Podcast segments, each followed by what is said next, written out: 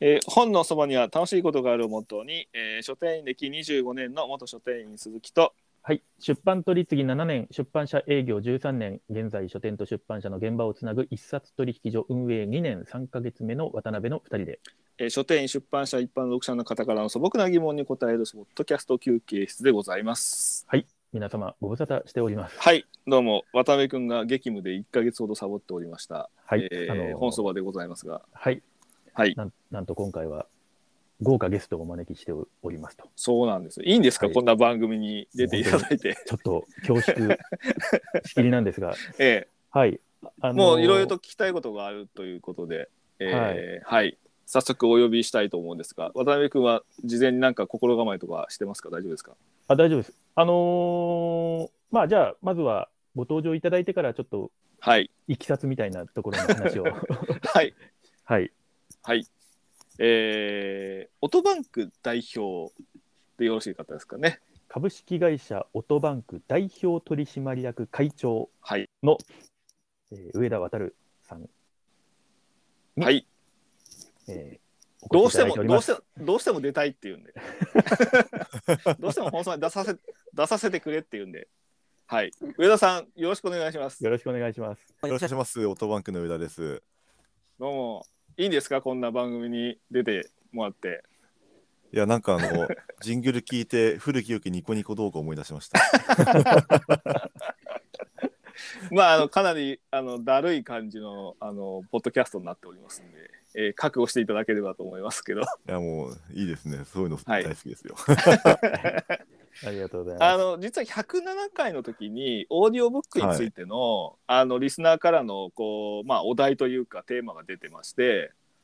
なるほど。はい、でそれでいろいろこう、あのーオーディオブックについてで2人僕と渡辺君2人はオーディオブック経験ないんですよね。ほぼない感じで、 ええ、でも現ちょっ状現状のまあいろんなコンテンツみたいなのを喋っていてで、まあ、うんうんその中で、まあ、けど分かる人とか呼びたいよねって話をしたところですね、うんうん。あのーリリスナーさん経由で実はあの久保田さんツイッターで久保田さんが出たがってたみたいな出たでもいいってみたいなこと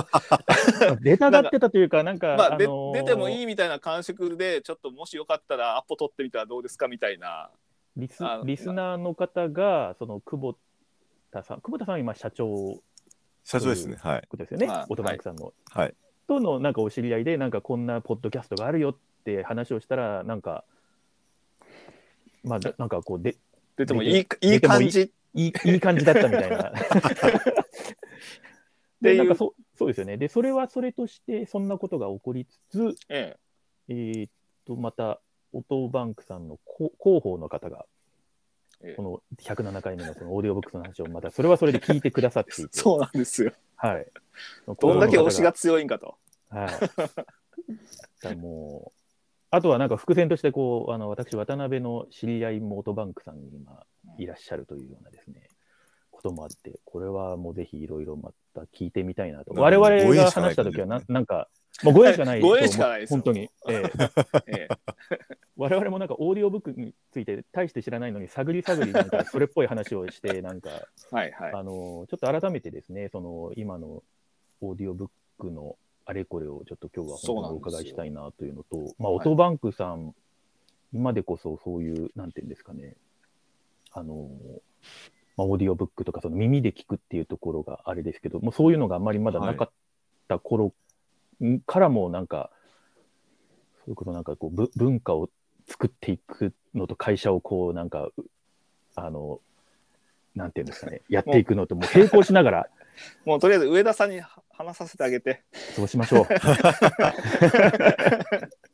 はいもう僕もそのまだあのオートバンクあのオーディオブックまだあのログイン会員入ってないんでまあ今日はちょっと上田さんの人となりを見てから判断しようかと思ってたんですけ どい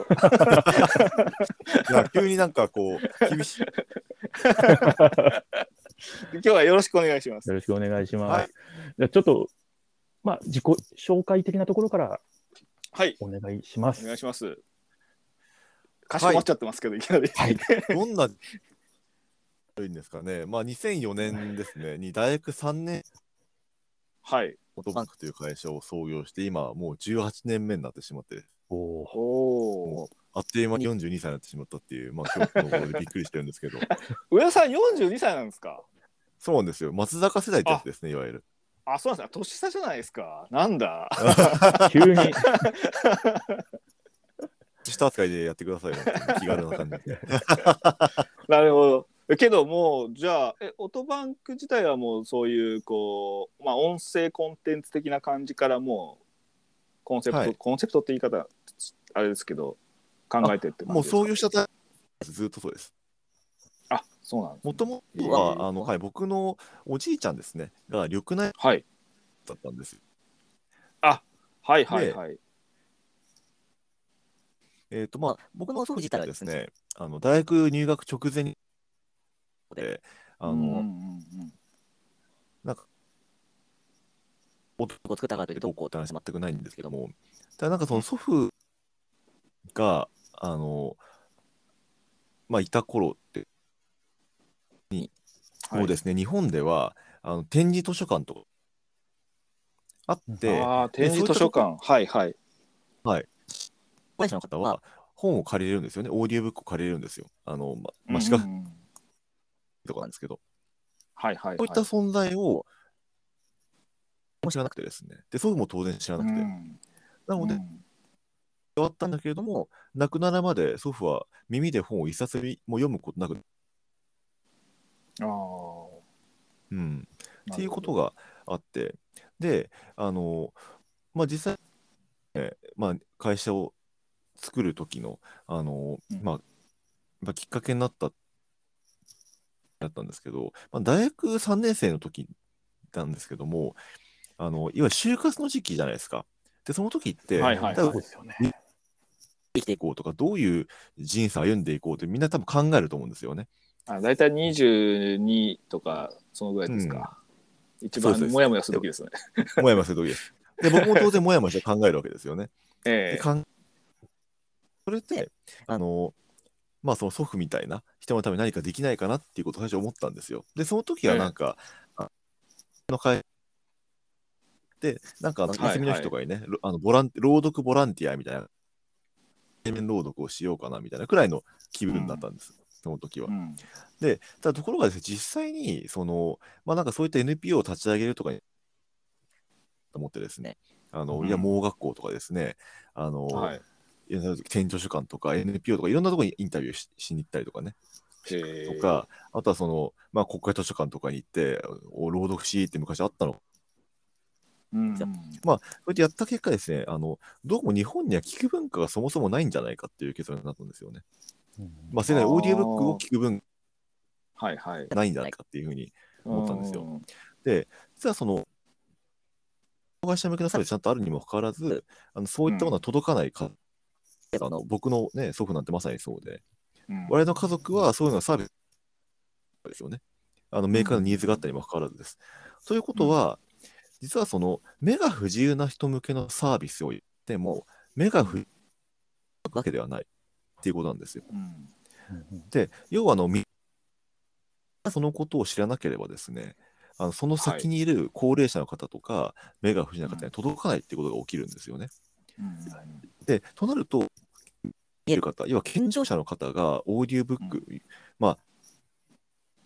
っていうことを、まあ、知ってる状態なので、まあ、そういったものが常識というか、もう本は目じゃなくて耳でも読めるんだっていうのは、まさに聞く文化が普及した状態というかですね、まあ、そういったものがないと あのそういった困ってる人には届かないのではないかっていうふうに思ったんですよね。はいまあ、そうか目が不自由な人向けのサービスではなくてですね目が見える人にそういった聞く文化を普及させるっていうことを目的にした会社、組織を作らなければならないというふうに思いましてですねええまあ、それでオートバンクっていう会社を、あのまあ、ただといいきなり会社を作ろうと思ったわけでは全くなくて、最初は、はいあのそれこそ出版社に就職して、そこで、なんか、ってあの作れないかとかで、そういったものもいつもって考えたんですよ、まあ、就活生なんでね。ええで、まあ、そういったね、出版社に話をしに行ったりとか、まあ、いろんな、はいあの身の前にいるですね、そういったあの大人の人え話をしていたんですよね。ね。そうしたらですね、はいあの100人聞いて100ダメ出しされたんですよ。絶対失敗するみたいな。まあ、大人ってそんなもんですよね。はい、なので、まあ、聞いて100失敗するってことは、まあ、これも自分でやるしかない、うんおおー。はい。あの、オートバンクという会社を。ではい。ええなええすごい。広げるところをもう理念として置いてはいは会い社を。作ったんですね。はい。えーなんかあの海外のブックフェアだと結構著者が朗読するとか結構多いじゃないですか書店でもその著者があり朗ますね読したりとかうんあるけど、結構まあ日本今なくなっちゃいましたけど東京国際ブックフェアとかああいうのでもあんまり日本の出版社のブースでこう朗読会とかなかったですよねあんまりねなんかそういうあの、労働会ってやらないんですよね。でうんなんかですよアねメリカ、ヨーロッパとかそういったところは、あの、ええ作家が新店で労働会やるっていう文化あるんですよ、昔から。ありますよねよく聞きますよね、うんはいドラマとか映画でもそういうシーンってあるじゃないですか。っありますねはいていうか、そうそうなんかそ日本にはそれが聞かないですよね、あんまりね、朗読会って。何なんでしょうね。言葉にこう出す文化っていうのはあんまりないんですかね。もともと。何なんでしょう多分文化の差だと思うんですよ。 そのスピーチとかディベートだったじゃないですか、もともと。ああ、ありますよね。スピーチ求められたりしますもんね。プレゼンテーションとか人前で話すとかは割と当たり前って、はいはい、はい。そうそういうことは授業でもね、あるんですけど、はい。日本すごい。やっぱりなんかこう、あの日本人同士だとこう、まあ、黙して語らずというか、まあ、分かり合えるみたいな、 なんかそういうの、 つつ慎みみたいな感じもあるんですかね。うん、かもしれないですね。こうえそうえあと面はな白んいなかあの、やっぱアニメ文化というか声優文化とかすごい普及してるので、まあ、に日本ってある種今はのそうですよね。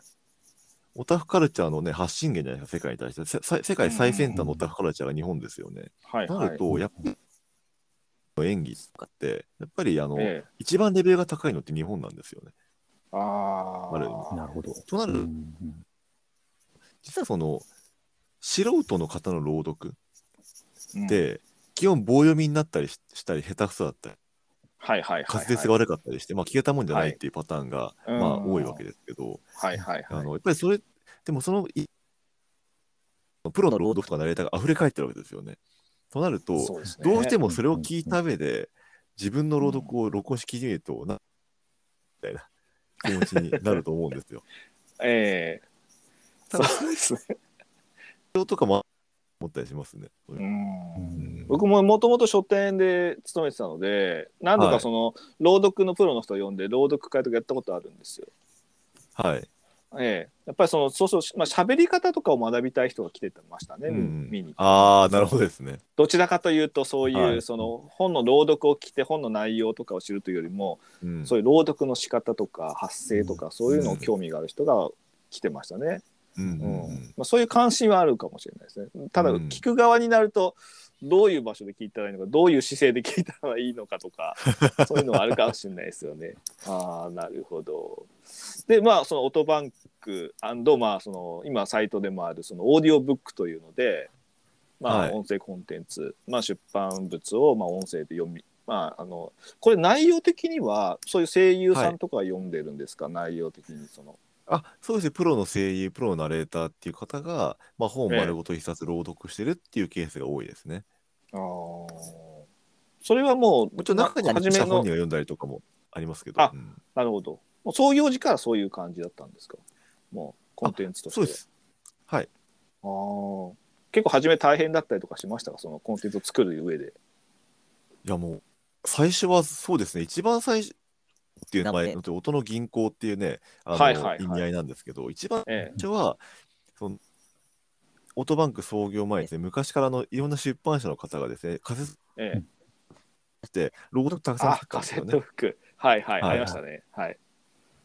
現代たくさんあったんですよ。まあ、そういった音はい楽はいとか、あとはラジオで、そういったもあのを、ラジオドラあのラジオドラマそうそうそう、そういっはいいいたのかなっていうふうに考えてたんですよね。ところがですね、いった会社さんに話をしに行ったらですね、基本できないわけです、そういうのが。っていうのはうん、あの著作権者の許諾っていうのが当然、ね、うんうんこれに対してあ必要なんでーはい特に大きな場合は実演家の権利っていう権利があってですね、ええ音楽の作曲家とかさんとかね、そういった方も全て権利が発生するんですね。はいはいはい。で、それを全て許諾と配信できないけども、まあ、今まだね、あの、海のものとも山のものともつ かない。あのそええのためにそんなお金払って許諾できんだ話になってですね、え えそうなんです。全社断られましてですね、それであの、ええまあ、最初そういった、ね、ものを配信して事業やろうとか思っていたのが、一瞬でな、あの、なのであー創業時に考えた BS モデルは、ええなんですよ。そういう意味 では。あの、それまでのか既存のコンテンツをそのネットでっていうことがダメになったってことですね。そうで権利す。上。 そうなんです。なので、これはもう作るしかないって話になったんですよね。なるほど。うん水、もう全部そうですね。 そうなんです。上田さん全部そうもでうす。もう作ろうと。ええその、もう、その時点でくじ、くじけててもおかしくないですけど、えでもなんか、もう作るしかないとか、まあ、その後もいろいろあったけど、まあ、今に至るまでこう、続けられたのって、やっぱ、一番最初にそういう、なんていうんですかね、か世の中の、まあ、課題っていうと大げさかもしれないですけど、その、まあ、あの、おおじいちゃんとの、そういうのとかがあって、これをなんとかしなきゃいけないみたいな使命感みたいなって、やっぱ、あったわけなんですかね、その、耳で聞けるしほ本本は耳で聞く楽しみもあるべきだみたいな、なんか、うーん。まあなんか使命感、なんか、なんかまあ、やっぱり会社ですけど、理念を込めたわけですけど、やっぱりそういう中にはいし,、ししないといけないし、うん強かったですよね。。うんなので、なんかそういう意味では、あのーなんか、ちょっとやそっとのトラブルとか全然気にならなくてですね、むしろあの、あー始めた瞬間からもう限りなく何もないわけじゃないですか。何もないところから全身しか まあそうですよね。前例が、前例がないから別にその先駆者から文句言われることもないですもんね。だってね。そうなんですよ。ええ好きにできますもんね。下手す、ま逆あ、に一考方えで、るまあ、まあ、大学生だったので、あの、いろんなええ人からね、あの、おしまあ、説教されますよね、基本的 には。こんなところで油たれ勉強しなさいみたいな。学生なんだか ら、はいはい、テンションの、、はいい、はい、はい。ええろんなところでいただきましたけども。せ声援が。すええあごい。まあけどオーディオブックっていうか、まあ、その本を音で読むっていうのはあの結構え、まあ、先ほど出てたけど映画だと結構であの車運転しながら、まあ、アメリカだとやっぱり通勤までの時間がかかるので、よくあの、ねあの運転中にあの本を聞いていたりとか。んあの本ビジネス書とかを聞いてたりとかっていうシーンはたまに見かけますけど、 はいやっ。ぱりその辺日本だとどういうふうな聞かれ方をしてるんですかそのオーディオブック。今はですね、あの、まあ、基本的にはながら聞きって言われる、あの耳の隙間時間に聞くっていうのが基本になっていて、まあ、それこそ当然車の運転中もそうですし、はいはいはあい。の歩きながらとか、あのうんまあ、そういった時間はいはだいったり、あとは家だと、まあ、家事をしてるときですね、あそういうのをしながらとかですね、ええあとお風呂の中で聞いてますとか、寝る前に聞いてますとかですね、はい、あとはから寝てますとかですね、あーやっぱりそういうまあながら聞きの隙間時間というかあこれあれじゃないですか、うん本そばとちょっとバッティングしますよこれ。そうですね。本場もなんか、ながら聞きですよ。出版関係の方から、なんか、リモートワーク中に聞くと仕事がはかどるとかですね。あと朝の雑誌の品出し中に聞いてたりとかっていう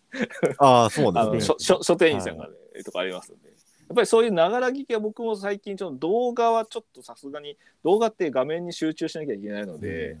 そうでなすねかなか耳だけってできないんですけどやっぱり仕事とかでその自宅で PC いじってたりするときはやっぱりその音声コンテンツの方をメインに聞いまあラジオもそうですけどやっぱ聞くようになってますね。うん、やっぱそういうながら聞きなんです、ね、まあ本当にあのそう、その人、えポッドキャスト聞いてたり、ラジオ聞いてたり、なんかね、はい語学の勉強してたりうんですよ。はいはいはいはいそうですよね。うんそうまあでもあの本じゃあの改朗め読ってていうのは僕の感覚だとあの、まあ、パッケージとしての情報量がすすごい一番効率いいかなと思っていてですね。やっぱりあの、おー本当一冊がね、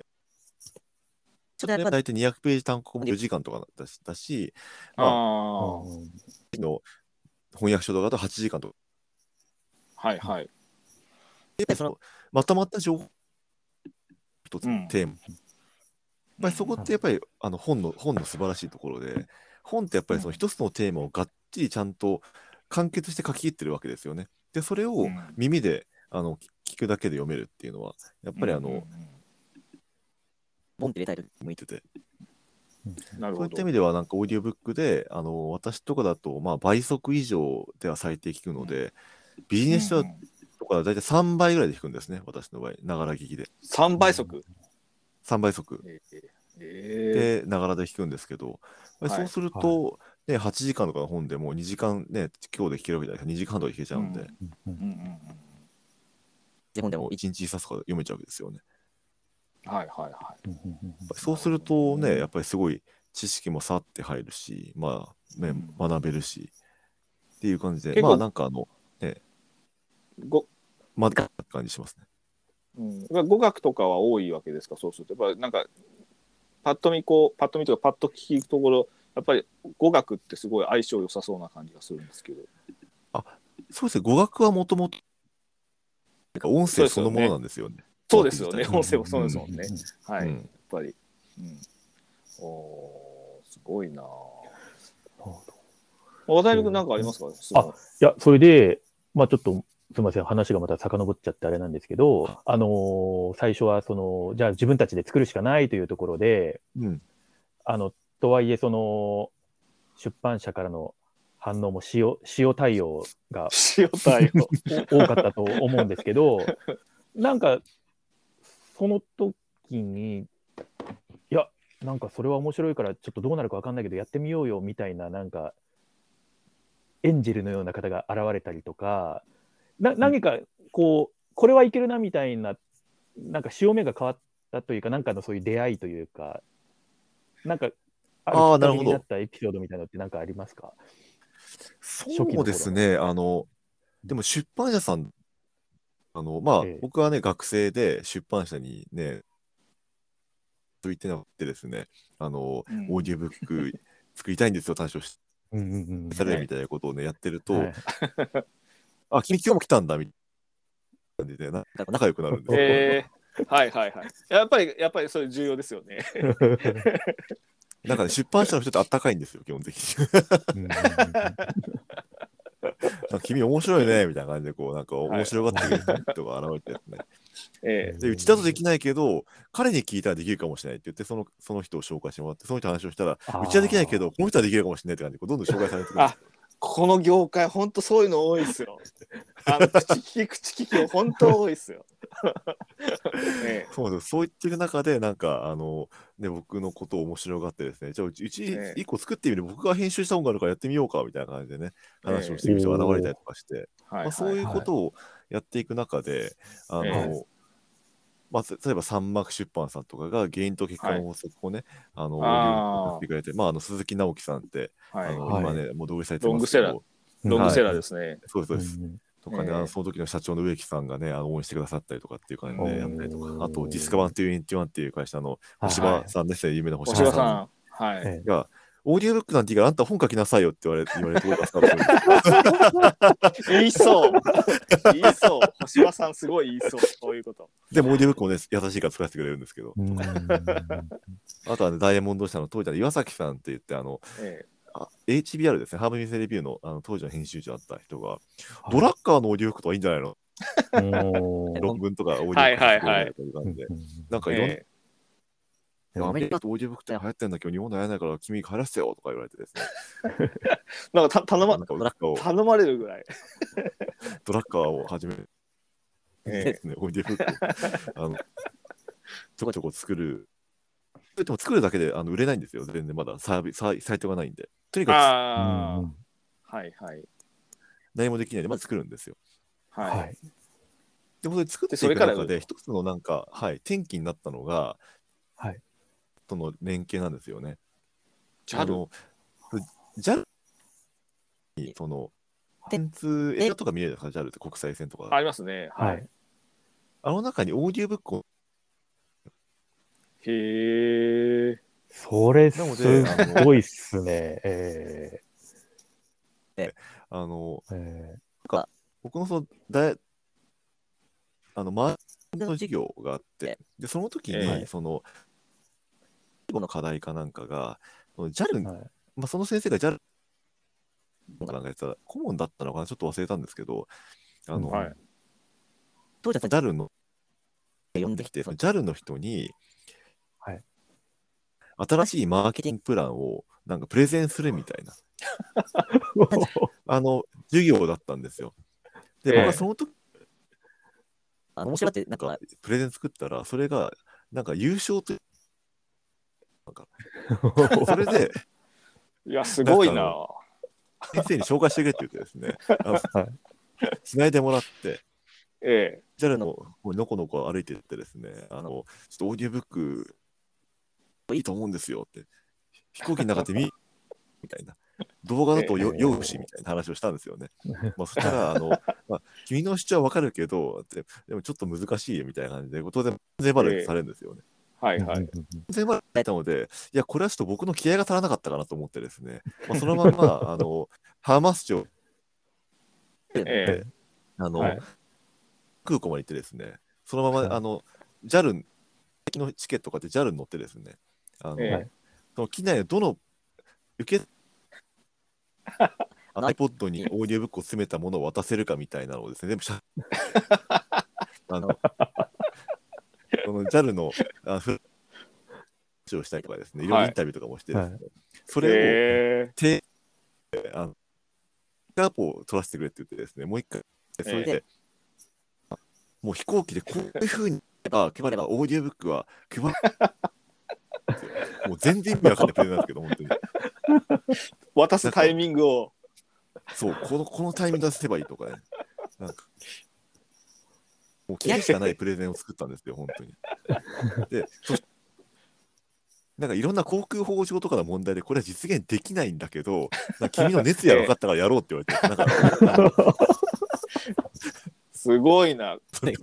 航航空法を超えてしまう熱意。うんだから結局はなんかえーすごい。出す機械あるじゃないですか、あの機械の中にオーディオブックのはいコはいはーナいーを入れてくださって、で、その JAL の機内誌にオーディオブックをあ入れて、結構ちゃんと乗ることだったんですね、きちんとあー。プログラムがに入っあ。て。あーでそれができたら、今度はなんかあの、JAL になんか本をの、ですね、出版社の中で。はいはいでちょっとうちも JAL に本載せたいんだけどってこう言われて、それであの、急に、だからですね、あの、なんか、学生、あなんか、JAL にコンテンツ提供するすごい会社みたいな、急に。えすごいですね。今だって、本当機内のそのモニターに雑誌とか読めますもんね、今ね。そうなんですよ。普通そんなに。感じで当時はね、学校しかなかったです。映画学校にオーディオブックが入った。うんうんうん落語あった、確かに。全部うちが提供するようになってですね。そうか。落語ってそうですね。音声コンテンツで古いもの、落語はありましたよね。はい。ええ落語だ。すごいな。ので JAL にえもえ ANA にも、その、オーディオブックで、ええあの作ったものをそこに載せるっていうところからね、あの、スタートしていったんですよ。えすごいですね。えやっぱりそ2007年に、あの、フィービーっていう、あの、オーディオブ .jp の前の名前のサービスですよね。を、はいはい2007年に、まあ、ようやく、あの、日本で最初のオーディオブック専門サービスという形で始めてっていうような感じだったんう、ですよね。えええー面白いっすね。面白い。ええすごいなぁ。あ完全になんかロやりの世界になってるんですよね。なんかいや、もうなんか、いやあの、話、話でもう本当に、なんでしょうね、こう、そうですね、ロジックじゃないですね。気合でしたね。 あよくわかんないけのどいいよって言われるっていえう。え、あの参考になるかどうかあのいろいろこうあの起業したいとか思う人は参考になるかどうかわかんないですけどとりあえず気合っていうのはみんな持てるんで気合なんかもう全身、 全身しかないっていうね。全身しかないですよ、ううんん、あの交代はダメだよねもうね交代してはいけないといういやーまあ失敗っていうのは別に失敗じゃないんだよね。何もないんでもともと。あもともとこんなんもないの。あと断られたらす自分全部自分でやればいいという発想がやっぱり重要ですよね。ハンドメイドでいこうみたいな。ええはい、であのーちょっとサイトの方説明しなかったんで、はいあ。のー、オーディオブック .jp のサイトを、あのーまあ、リンクちょっと貼っとき、あの後で貼っとくんですけど聞いてる方向けに、まあ、初めて見る方が多いと思うんですけど、えこれ法あ初めに言っておきますがこれ別にあのオトバンクさんの案件で私たちが 説明してるわけじゃなくてですそうねなんです、そうなんです。な んか、あのえどう宣して伝とかではなくて、そうなんですよ本上田さんがどうしても出たいって言うから、あの説明しただけ なんで案件でも何でもないんですけどまあまあ冒頭い、やっぱね冒頭の流れがあってです増えてね。くれば、ええはいあのこれ利用するにはどうしたらいいですか初めにそのあ、そうですね、オーディオブックドット JP の、はいここに入れていただくのが一番いいと思うんですけど、はい。あはいまあ、そうすると、あの、なんか、えっ、と、まあ、ログインみたいなと、会員登録みたいな画面に行くんですけど、ええその時に、まあ、月額いくらで、あの、い1万5000円差し以上来放題みたいな、サブスクの、うんあの、提案が出るんですよね。はいはいで、はいはいまあ、それがですね、あの、基本的に2週間無料になってるので、なんかそこえでえまず、あの、登録、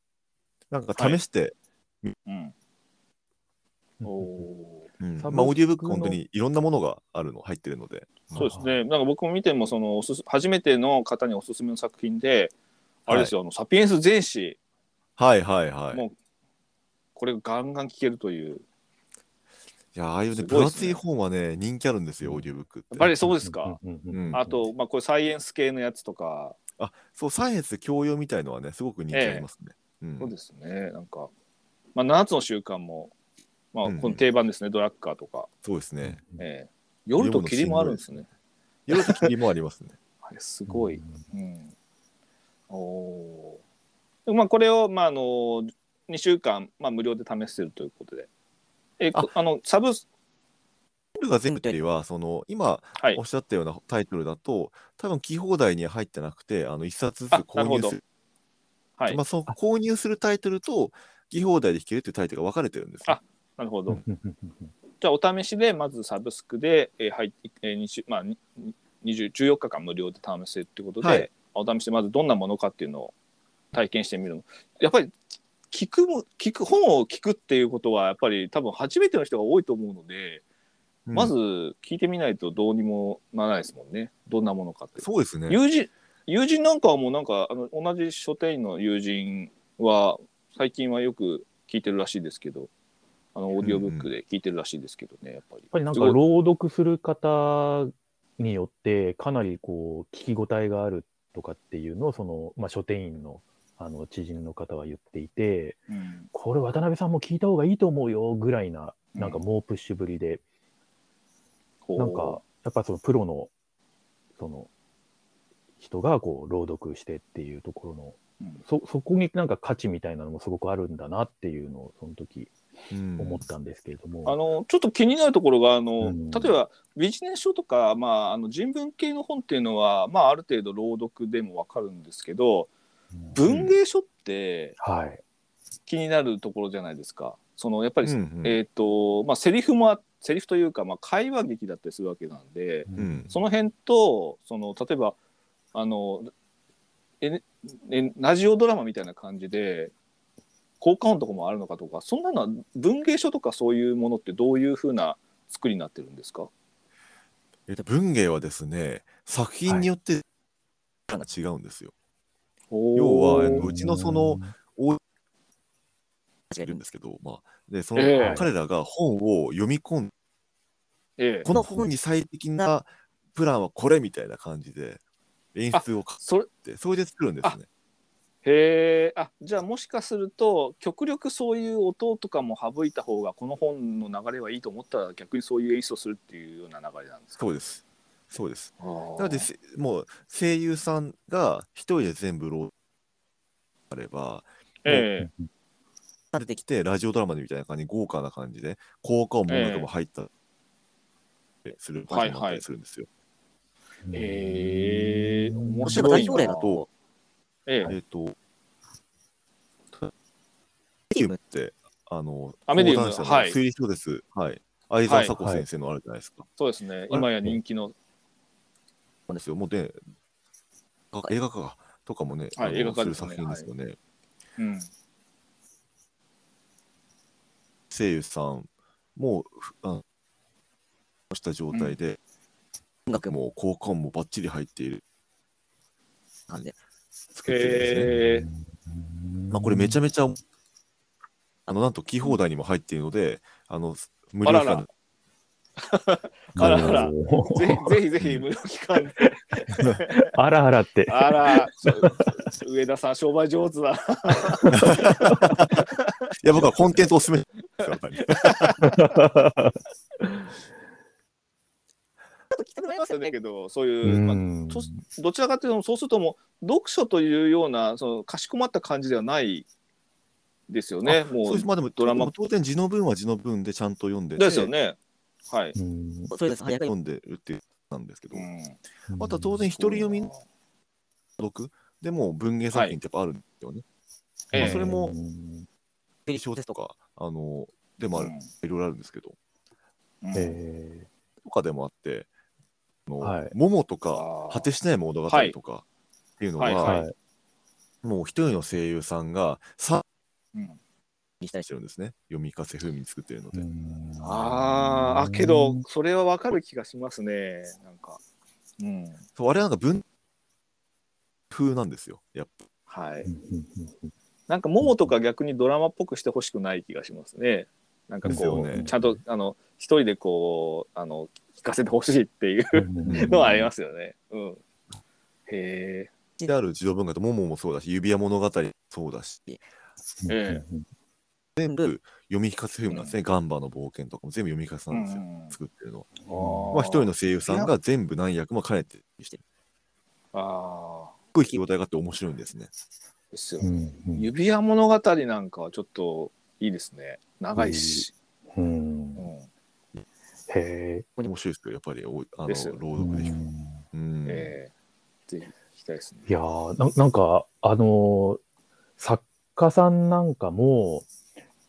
いや、あの、私、だからその出版社営業時代に、やっぱり読者はがきとかいただくわけですよね。その、うんうんうんはいあのはい。読んだ方からのうん。で、それをまあ著者の方に、あの、また、あの、こんな読者はがきが届いてますって、あの、お見せ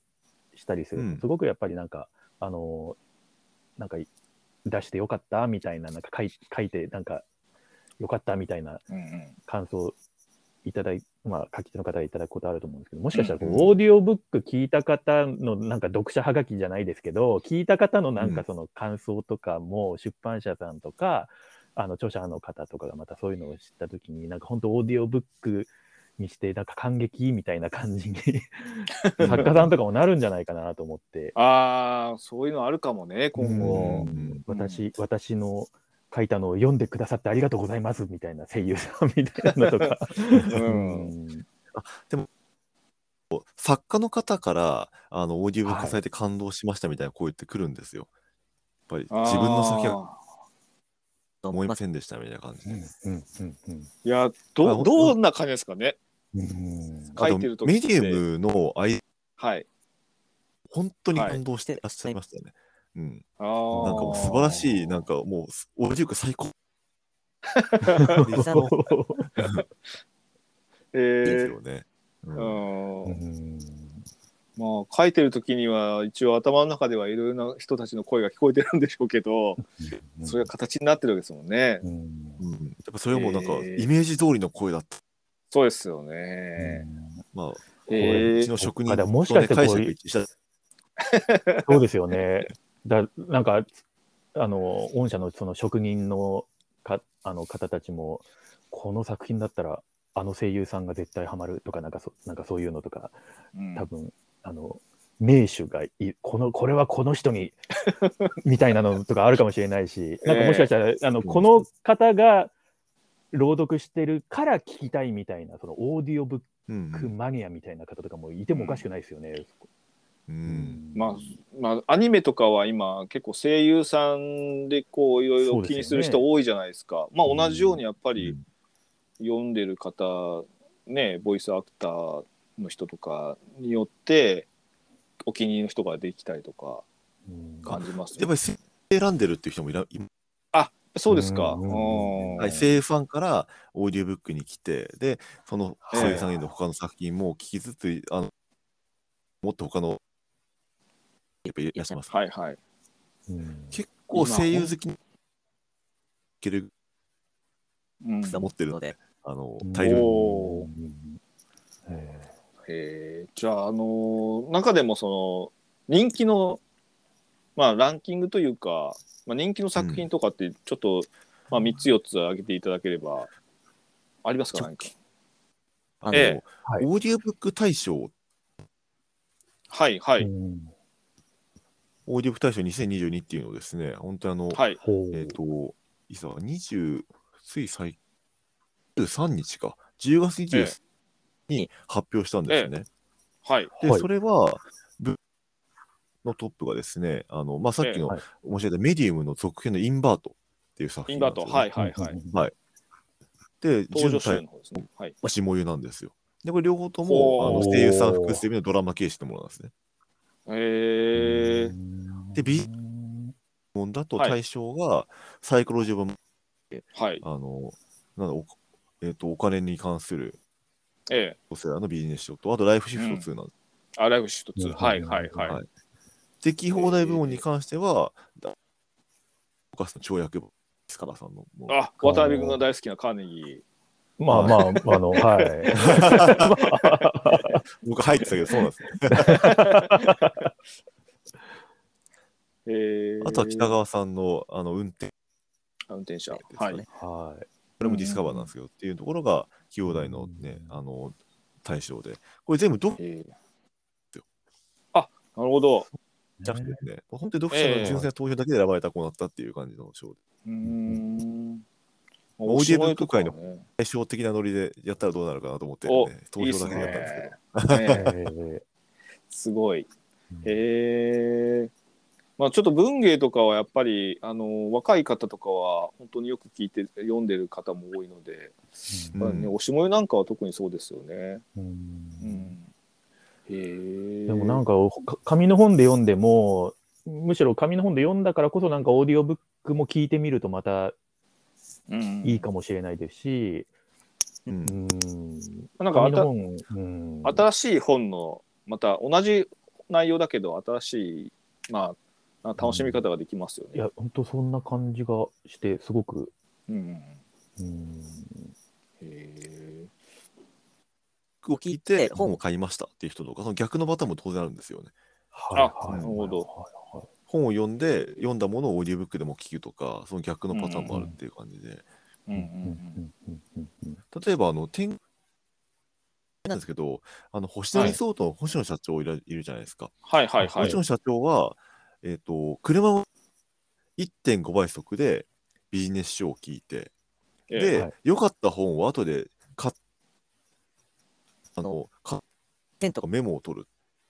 ことをやってるんですよ。ほうほうほうほうへえ。ああ、なるほどね。おおなるほど、なるほど。聞いて、まあ良かった部分は、どちらかというと形に残すというか、物物物として、本として、そこにメモを引いはい。書いたり。なるほど。うんうんうん。へえ。面白いなあまあ、こちょっと今後、あれですね、まあ、音声コンテンツとか、まあ、上田さんもこれから、ちょっと課題とか、まあ、まだちょっとできてないこととか、そんなことありますか、まだ。そうですね、あの、僕自身、音声マニアというか、ちょっていうか、聴覚 マもニうアひ。たすら普及すするるのがのは好きなんですね。えなので、ーあの、まあ、こと超効率ミニ勉強法っていう本をはい。久々久に々に出したんですけけど、ど、それも、えーはいあの、英語とかを論文200本以上をなるためですね。最新の聴覚音声系の脳科学的 研究、それをまとめた試験の前提で書いてるんですね。えーえーで、なんか、あと、すごい。あの、ね研究協力してたりするんですけど、そそのの中中ににできた一つのオーディオブブッックを聞くとですね、えーはいこうなる話だ。おお。要はああーの、認知症予防。はい。なんか問題解くとか、なんか、あの、クロクッやるみたいな、いわゆるいわゆる脳トレって言われる作業ありますよね。脳はいはいはい。の活性化効果が得られるっていう論文が、へえ。ほうでもそれを使う聞くとだはけでその介護施設うん病院とか、そういったところで使えるじゃないですか。はいはいはい。うんうんまあ、医療行為っていうとちょっとあれなんですけども、ただね、うんあのそう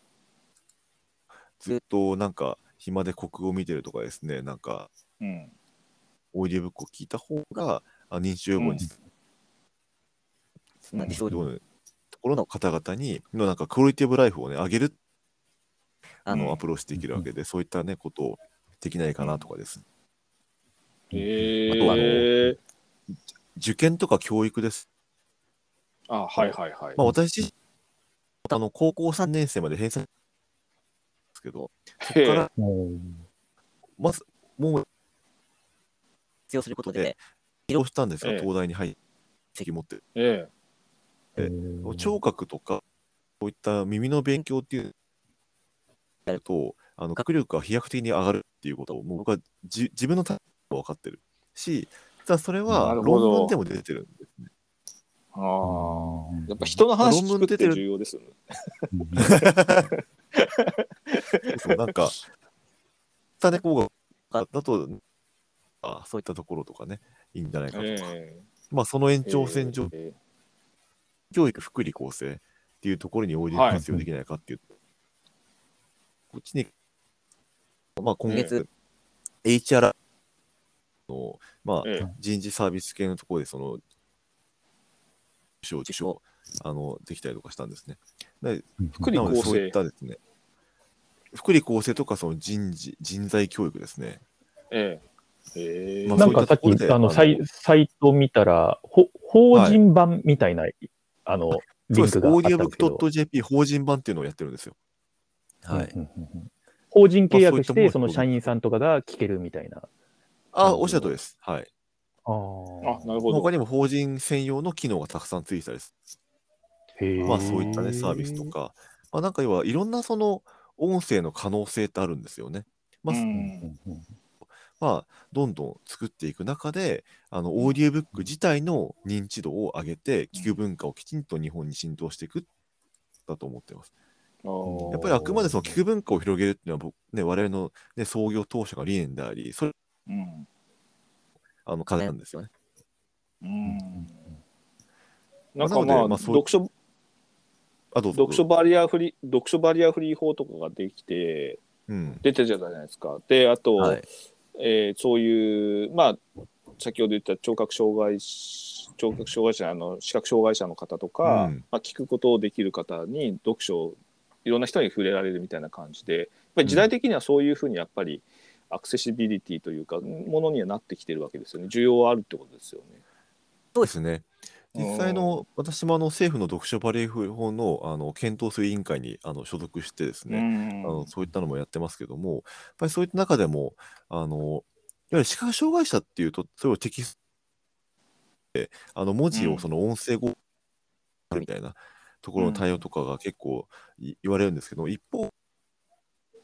定性的視覚障害者以外の方ですよね、高齢者とか、うんはいはいはいあのちょっと弱視になっちゃったとか、 そううん、方は、あと、それこそ実践って言って本が読めない人とかですよね、難読症うんとか。うんでそういった方の対応はやっぱりオーディオブックです。まあそういった、うん広げるのか、図書館、ですね、学学校校ののうん教育において、オーディオブックとか、いろんな技術があるわけですよね。はいはいはいはい。まあそういった意味だと、やっぱりあの本を読めることっていうのは、実ことでね、あの文字を読めるってのは才能なんですよね、一種の。おーそのこれ聞いて世るのこ中れで聞いてる人みんな本読んでる人ですからね。ここれ聞いてる人みんな本読んでる人ですからあ多分やっ。ぱり、そう、 才能が才能に満 ちてる。やっぱりあなるの、ほね、ど本読むの早い人とかいいるじゃないですかね。いるんいですけど、ますね本はゆっはい本はゆっくりじゃないと読めないとか、うんうんうんだからじ苦手とかですね、読むと頭痛くなっちゃうという人もたくさんいて、うんうん時々本離れするわけですよ、基本的に。うんうんうんでもそういった方でもオーディオブックなら聞けるし、うんオーディオブックだったうんら、あの、読はいはいはういん。うんまあ読書っていうとどうしても紙っていうふうに先入観がありますけど、もうちょっと広いその本に触れるとか物語に触れるとか、まあ、書物に触れるっていうことでは別にその読む文字だけじゃなくて、耳からでも聞くっていうふうなくことまで広げないとまあ、もうそういう時代になっているってことですもんね。そう。うん。まあ、やっぱりなんだかんだ、あの、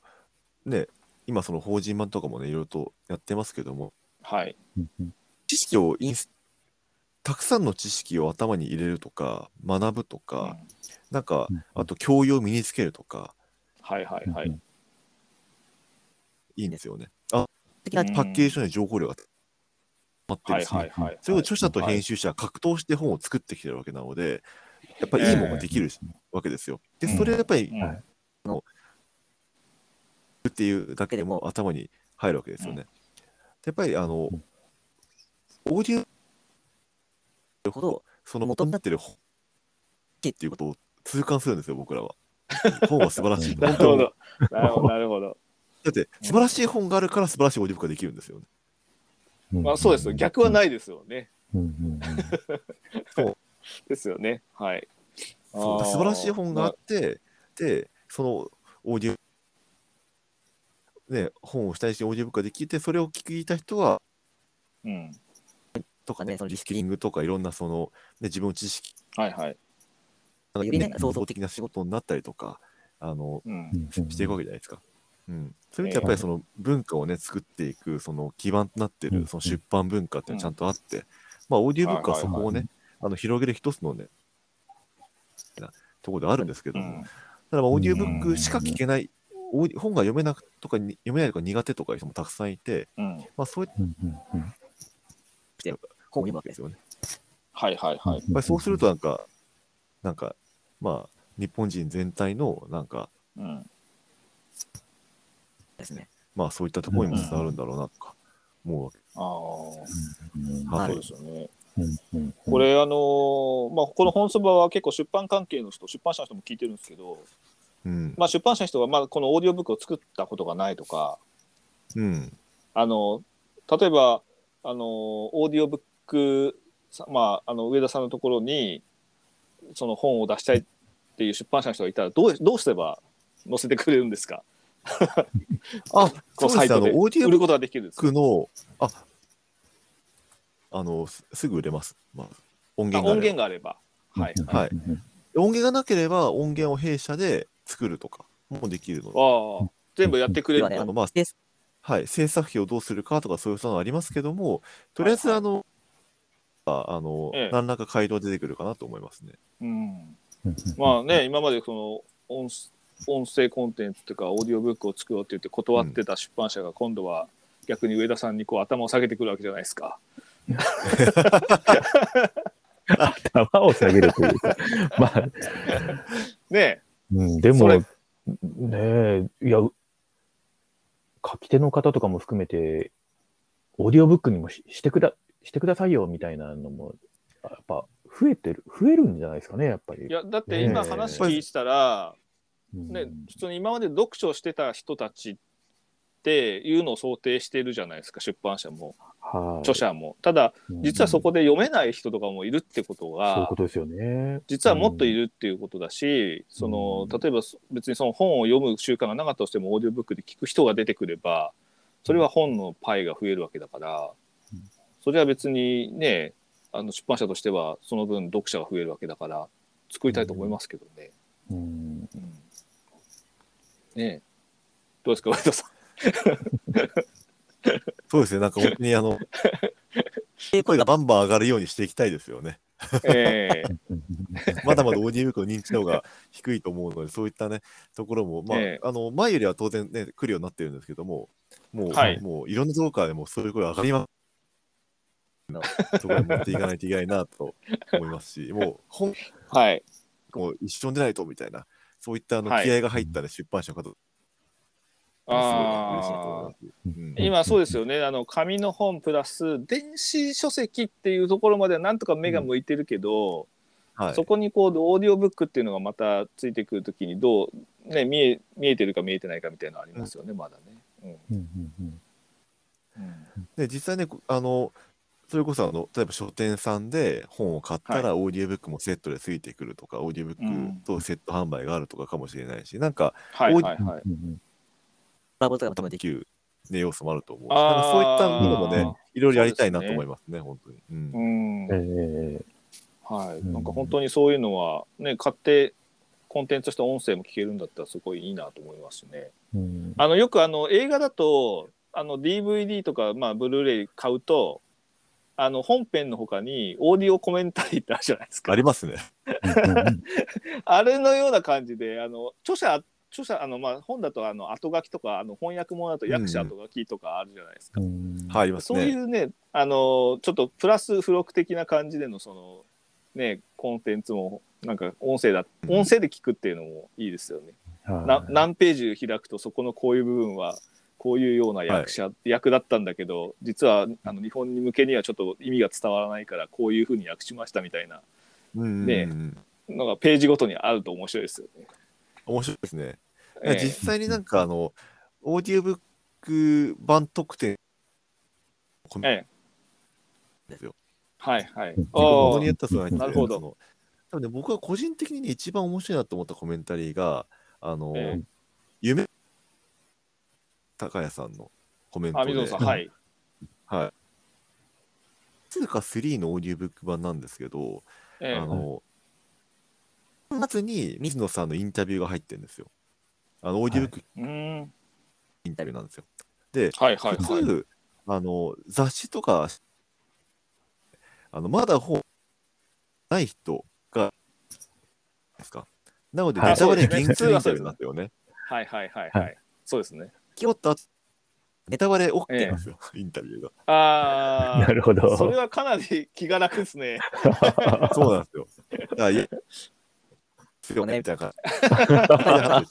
じ。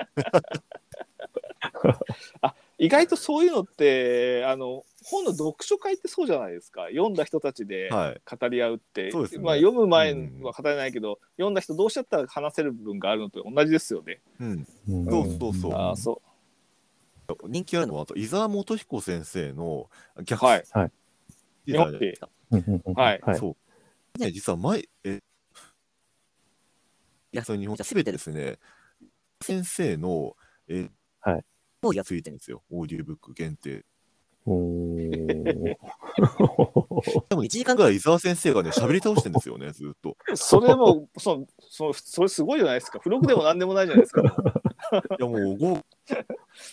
すえよね。えー 本当そうですよね。えー、あ、ままああ、得点、得点っていうレベルを超えてるこれみ たいな。まあ、歴史関係はやっぱりちょっといろいろ聞きたいですよね。本筋とは違う部分もちょっと、あのきあの知ってるところは知りたいし、うんそういう部分は面白いですよね。ううんん、あとね結構ね、片岡新書、えっ、はいと、とかだと、えっ、と、著者のインタビューえ出たりとかっていうのもあったりね、するし、意外と好えへえきって多いんです よ、オーディオ。あーまあ、個人いい的でにす結ね構ね、僕聞いて、あのあの著者本人がろですけど、あの、えはい朗読下手くそだったえら低ダだ メまあまあまあ、そう ですね。覚悟が専門ですからね。えうんただね、例外があっ てね、あの、ええ詩人の朗読は最高にいいんですよ。あそうなんですか。ああ、なるほど。はいああ、分かった。なんかヨーロッパとかでなぜ朗読かって、やっぱ詩人の文化があるからじゃないですか。うんああ、かもしれないです。詩人の朗読はね、最高に良くて、やっぱりそれは。ええああなんかわかる気がしますね。なんか昔やっぱり中世とかって要は吟遊詩人とか、まあ、いろんなところからこう、その詩詩とかまあ歌とかにでうん物語を紡ぐっていう文化があるじゃないですか、はい、ありますね。ヨーロッパって。それがやっぱり聞く文化になってたのかな。わかりますね。その詩人がうまいっていうのはわかる気がします。自ら詩をね、読むっていうのは確かにうん違うかも。でも、その中でラインマーカーズっていう、あの、ええ本があるんですよね。はいえーこれ、はい小の、えっ、と、詩集なんですけど、うんあの、穂村さんっていうね、先生がやってはいはいで、これは、あの、穂村さんが朗読してるんですよ、これ。ごご本人の詩の朗読と、あとは青葉一子さんっていう、えっ、と、アーティストかなうんかなの朗読の2つで作られてるんですよね。青葉一子さんと本村さんの朗読なんですよ。はいはい。うんへえまあなので、あの本当にあの、本当に素晴らしい朗読なんですよね。やっぱり詩人いや、なんていうかな、あの、詩人の朗読ってやっぱり著者本人の解釈があるので、うんうんやっぱりあの最高の解釈をした状態で読むんですよね。ああなるほど、うん、やっうん、まあぱりそれはね素晴らしいんですよ。ですよね、うんなんか詩って、まあ、本とかで読むと、まああのーいい詩とか覚えたいと思うんだけどなかなか覚えられなくて、けどろ多分音として聞けば詩って多分簡単に覚えられると思うんですよ。まあ、簡単な言い方はおかしいですけど、音として覚えるとやっぱりよ覚えやすいと思うんですよね。自分でやっぱり音,、音読せずに普通にこう読んで覚えようと思ってなかなか詩って覚えられないんですけどはい。覚えて覚えてなんかちょっとかっこいいなと思うんで、覚えたいんですけど、どうしても覚えられないですよね。あともう一個、えまあえ。ねあの、くじけないでっていう柴田豊さんの詩ってあわかりますか、はいはいはいはあの、くじけね、ない昔、はい飛鳥新社で出出てましたねやつなんですけど。。はええい。ベストセラそうー。あの「くじけないで」に関してはですね声優の朗読と柴田豊さん本人の朗読が混ざっていはあい。えそうえ「くじけって」っていうね表題の詩自体は柴田豊さんご本人朗読し、え100歳のおばあちゃんの朗読なんで、まあ、声もか細い、はいはいはいはい。か細いんですけどやっぱなんかあの、にこもってる人生の重重みっていうんですか ねいやー、それはそうでしょう声が伝わってくるんですよ。 ええええ、聞いてすみげたえいな。うん感動しました僕本当にくじけないでって時あへーえあまりによかった。僕、は母にね、これ聞いて、え聞かせたんですよ。泣いてましたえね。えあーやっぱちょっ感動としそうですよね。うん重みが違いますね、そりゃ。 やっぱり私うん。の100歳の詩人の重みすげえ。うんああ、じゃあまあ本当音で聞くってやっぱ何やっぱ違うね。プラスアルファありますよね、そうするとね。あるんですよ。うんへでいろんな魅力があって、面白いので、ううん。うんん。はい。まあ、なるもほう、ど。ほんとたまらんですよね。ほんとへやまあえあるんですよ。うんえーまあ、それがまあ、ね、サイトであ宣伝しちゃうのもあれですけど、まあ、このオーディオブック JP であるということですね。はい。えーすごいえ、ー今日なんか本当お話伺えてなんか良かったです。なんかええ我々がね、なんかあの、大した知識もないのに喋り散らかした回からこんこんなえ発展えそうですよ。になるとは本当にやってみるもんですね、本当に。えーええそうです本当に。面白かったです。はええもう本当にあれですね、あのーまあ、あとはあのこの本そばも収益化を目指してるんですけど、なかなか収益化できないんですよ。ええで、なんかちょっとアイデアが欲しいんですけど、なんかありますか、こうしたらいいみたいな、音声コンテンツを収益化するっていうものに対して。い、今もうやっぱりお JAL、JAL に行くことしか浮かばないんですけどね、それ以外で。 わ私たちが JAL はないでしょう、まあ、収収益化って言っても私たちが遊ぶ金が欲しいとかじゃなくてですねいろんなゲストを呼ぶときにあの、こうそうやなっんぱりでちすょよっとねお金を払ってあげたいんですよ。うんはいはいはい。はい、でいろんな話聞きたい人にというのもあってなかなか今こういう音声コンポッドキャストってなかなか日本では収益化収益構造ってなかなかできてないらしくてシステム的にも。そうですね。 ポッドキャストっていうと、なんか広告をね、入れて、その、うん、もしくは案件としてもらうみたいはいはい。うんうんな。でもそうなってばはいはい相当な数、それ古典ラジオさんみたいなうん感じになってくそうるですよと、ねね、うん本当になんかトップオブトップしか収益化できないみたいなことになると思うんですよね。ねで今で今うち、オーディブト .jp のその聞き放題に、うんそのポッドキャストがいで、はいはいちょっと聞かれた分だけお金がバックされるっていう仕組みになってるんですよね。え。へうえ。なのであ、そのポッドキャストの番、ええまあ、人気でたくさん聞かれれば、その分お金がババックされるみたいな感じで、そういった意味では収益化できてる。あなるほどうね。んじゃああとはもうゲストの腕次第ってことですね。機 械まあ、きはい面白かった、面白くて、そこはね、気になってくれればいいわけです。そうですね。でまあそうですね。はい。 なるほど。はい。ありがとうございます。はい。ありがとうございました。はい。どうもなんか、あのー多分かなり今までのあ のあの放送の中では一番ためになる回じゃないかいや、本当に。あの、今ね、これまでゲストに来てくださった方もええ何人かいらっしゃいまして、ええそあのそれぞれ面白かったんですけど、本当、えなんかいろんな魅力、魅力が今日は知れて。えええそうでですね、ええはい。私たちを知らないことがいろいろ聞かれ聞けたのはいで、ええ本当ありがとうご本当ざいいいオまーす。ディオはブいッ、クを出していくためにはね、いい本がたくさん必要、はい、本当に出版社の皆様、著者の皆様にはですね、本当にいい作品をたくさん作っていただきたいなと思ってますし、そのうち僕らも支えていき,、ええね、いきたいなと思ってますので、 はい、はい、はい。あのね、そしていい本をね、たくさん書店の皆様に売っていただきたいと思うおなおん。か、ね、ぜひ出版文化をみん,、ね、みんなで盛り上げていければなと思っております。そうですね。はい。 まあ、ほ本に触れる機会、本に触れる機会っていうのを増やさないとどうにもならないじゃないですか。そうなんですよ。。ええその本こあのただ本いい本で出ましたっていうのを私たちだけでこうなんかいい本出たねってしゃ喋り合ってるんじゃなくてなんかやっぱりそれを人目につくようにしとしないと世の中ね本呼ぶ人も増えないので、うんうんうん。まあ、本のそばでなんかそうた、ですね本のそばでいろいろと遊び遊びながら広めてられたらなとは思っていますけどね、は、はい本はね、読者楽しいよっていうのをね、そう広ですげていねくってことですね。はいはい。まあ綺麗にまとまったんじゃないでしょう か。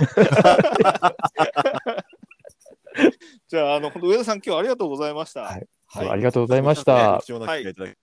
いや、すみません、こちらこそありがとうございます。はい、また、あの、半年後ぐらいに、あの、いろいろと。あの、オーディオブック、今度はまた案件と、案件としていただければ、私たち何でもやりますんで。そうですねよろしくお願いします。ええ、そのよろしくお願いします。はい。それでは、あの、今日は上田さん、ありがとうございましありたが。とうございました。はい、はい、それでは皆様、さようならさようなら。さようなら。